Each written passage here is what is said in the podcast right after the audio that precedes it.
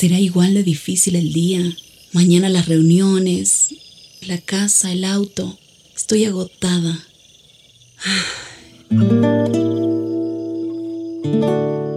No importa cuántas cosas me hayan angustiado hoy. Me acercaré a Él porque Él tiene descanso para mi alma y mi mente. Cuando mi corazón está tranquilo, puedo escuchar su voz en quietud y confianza. Mi fortaleza está en descansar en Dios. Ven a descansar.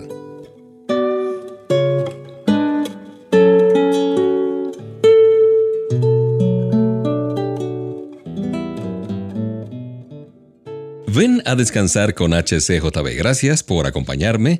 Es un tiempo que queremos aprovechar para estar acompañados de la buena música, pero también tener intimidad con Papa Dios a través de su palabra de la Escritura. Moisés, a propósito, es una de las pocas personas conocida por su intimidad con Dios. Este fue el resultado de su gran obediencia. En obediencia al Señor, él dejó su vida de pastor para enfrentar grandes peligros y libertar al pueblo de Israel. Moisés confió en Dios y fue testigo de su asombroso poder. Él fue testigo de las diez plagas, del mar dividido en dos, de la huida de Egipto, del maná que cayó del cielo, del agua de la peña y de la presencia de Dios en el tabernáculo. Cuántas cosas, cuántos prodigios, Después de cada experiencia, Moisés conoció más íntimamente al Señor. En Éxodo 33:11 dice, y hablaba Jehová a Moisés cara a cara, como habla cualquiera a su compañero. Por medio de la obediencia, él aprendió a confiar en el Señor y hablar con él como si hablara con un amigo, eh, amigo muy cercano. Hace muchos años, un escritor cristiano decía lo siguiente, nadie puede considerarse amigo de Dios si no ha pasado por muchas adversidades y tribulaciones. Estoy dispuesto a soportar con paciencia lo que el Señor quiera hacer de mí. Esa es la actitud, ¿no es cierto? Dios se da a conocer de una manera más personal e íntima a los que le obedecen. Él quiere mostrarnos cómo tener una comunión más íntima con Él. ¿Estás tú dispuesto a soportar con paciencia todo lo que el Señor quiere hacer en tu vida? ¿Te gustaría ser de verdad un amigo de Dios? Un abrazo de Mauricio Patiño Bustos. Empieza la música en este tiempo de descanso. Thank you.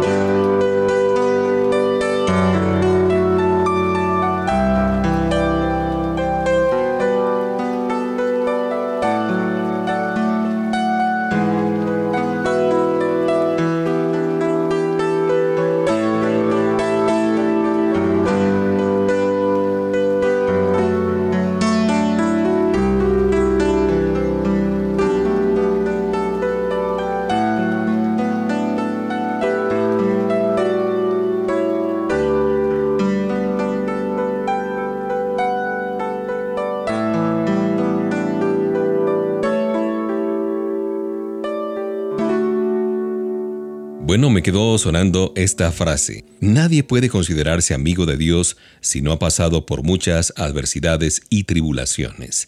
Así como el carbón se transforma en un diamante precioso cuando se somete a grandes presiones, la adversidad es la presión que Dios utiliza para transformar nuestra vida en algo realmente hermoso. ¿No te has puesto a pensar que Él cambia nuestro corazón y nuestras actitudes y nos enseña a confiar y a depender absolutamente de Él? En los problemas presentes, en lugar de frustrarnos y desconfiar de Papá Dios, debemos mirar hacia el mañana con la certidumbre de que el Señor está haciendo su obra en nosotros. La adversidad es el instrumento de Dios para moldear nuestro carácter y capacitarnos para el futuro. La adversidad no solo pone a tono nuestra relación personal con el Señor, sino que nos permitirá ministrar en el futuro a los que estén en situaciones semejantes, a poder hablar con ellos, compartir nuestras experiencias. La adversidad revela los aspectos débiles de nuestra vida que Dios quiere fortalecer o tal vez transformar. Pablo dijo alguna vez, porque cuando soy débil, entonces soy fuerte. Segunda los Corintios 12:10. Él reconoció que sus debilidades se fortalecían en el Señor. Dios tiene un propósito para cada adversidad.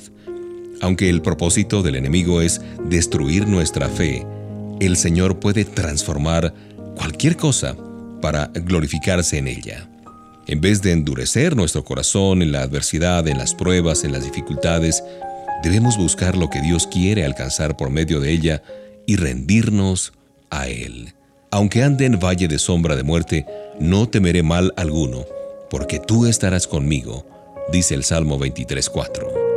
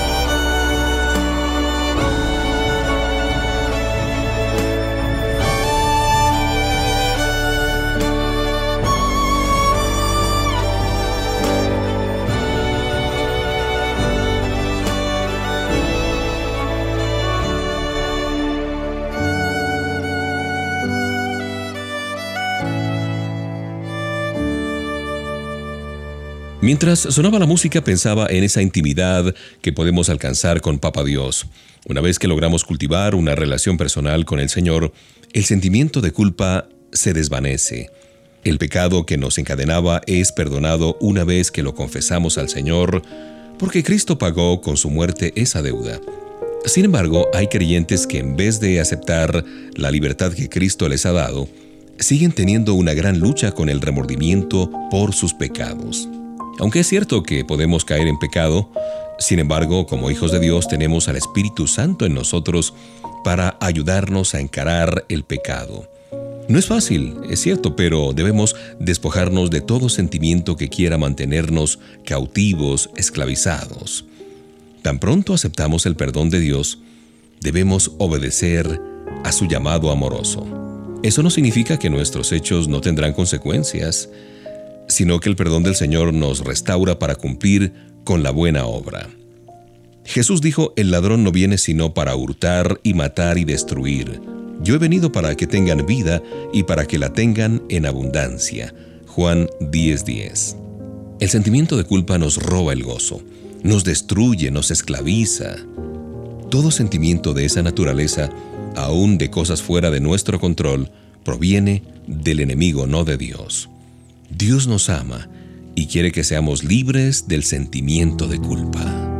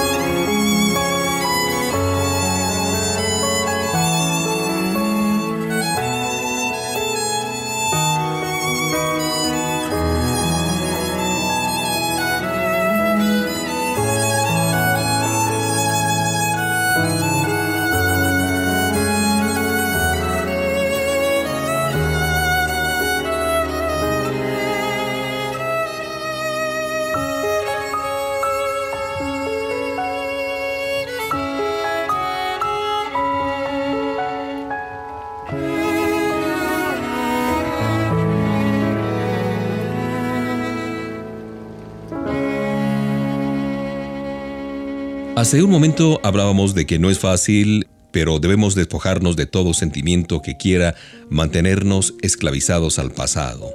Si nos dejamos llevar por el sentimiento de condenación, será difícil encontrarle solución a los problemas. Quizá fuimos insensibles a las necesidades de alguien o le ofendimos sin querer. El remordimiento real o imaginario nos perjudica en muchas maneras. Nos causa confusión mental, reduce nuestra energía, nos hace sentir culpables y produce en nosotros sentimientos de inseguridad. Al nacer de nuevo en Cristo, todo sentimiento de culpa de pecado pasado se desvanece. Sin embargo, el verdadero sentimiento de culpa que produce el Espíritu Santo volverá cuando pecamos contra Dios. No importa cuán sumergidos estemos en el pecado, el Señor nos limpiará, claro, si se lo pedimos. Quizás nuestras acciones nos acarreen consecuencias, pero ya no se nos inculpará de pecado. Dios nos ha perdonado y debemos aceptar ese perdón y dejar de condenarnos.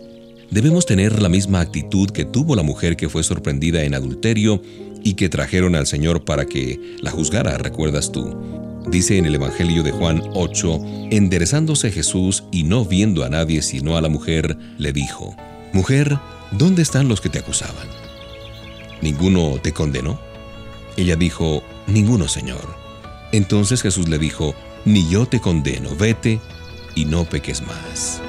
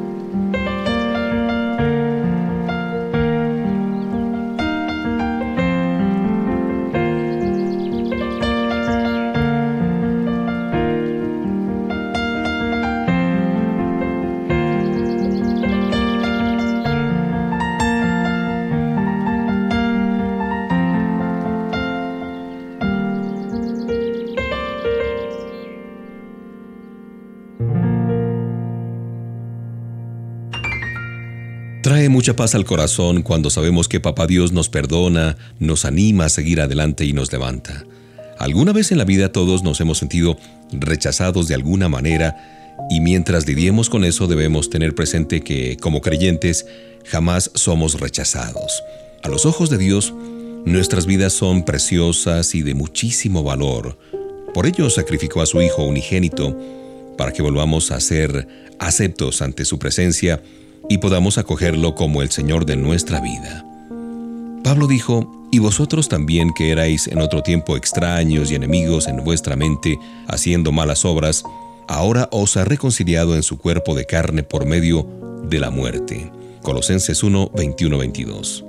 Cuando enfrentamos sentimientos de rechazo, debemos recordar lo que Papá Dios dice de nosotros, que le pertenecemos. Mas a todos los que le recibieron, a los que creen en su nombre, les dio potestad de ser hechos hijos de Dios. Él nos tiene en muchísima estima. No importa lo que otros piensen de nosotros, somos de mucho valor para Dios porque Jesucristo mora en nosotros. Eso es lo más importante. Por otro lado, Él considera que somos capaces. Gracias al Espíritu Santo que mora en nosotros, contamos con el poder de hacer lo que Dios quiere que hagamos. Papá Dios se interesa mucho en nosotros, en ti y en mí porque quiere que gocemos de su reino y de la comunión íntima con Él, que es de lo que hemos venido hablando en este tiempo.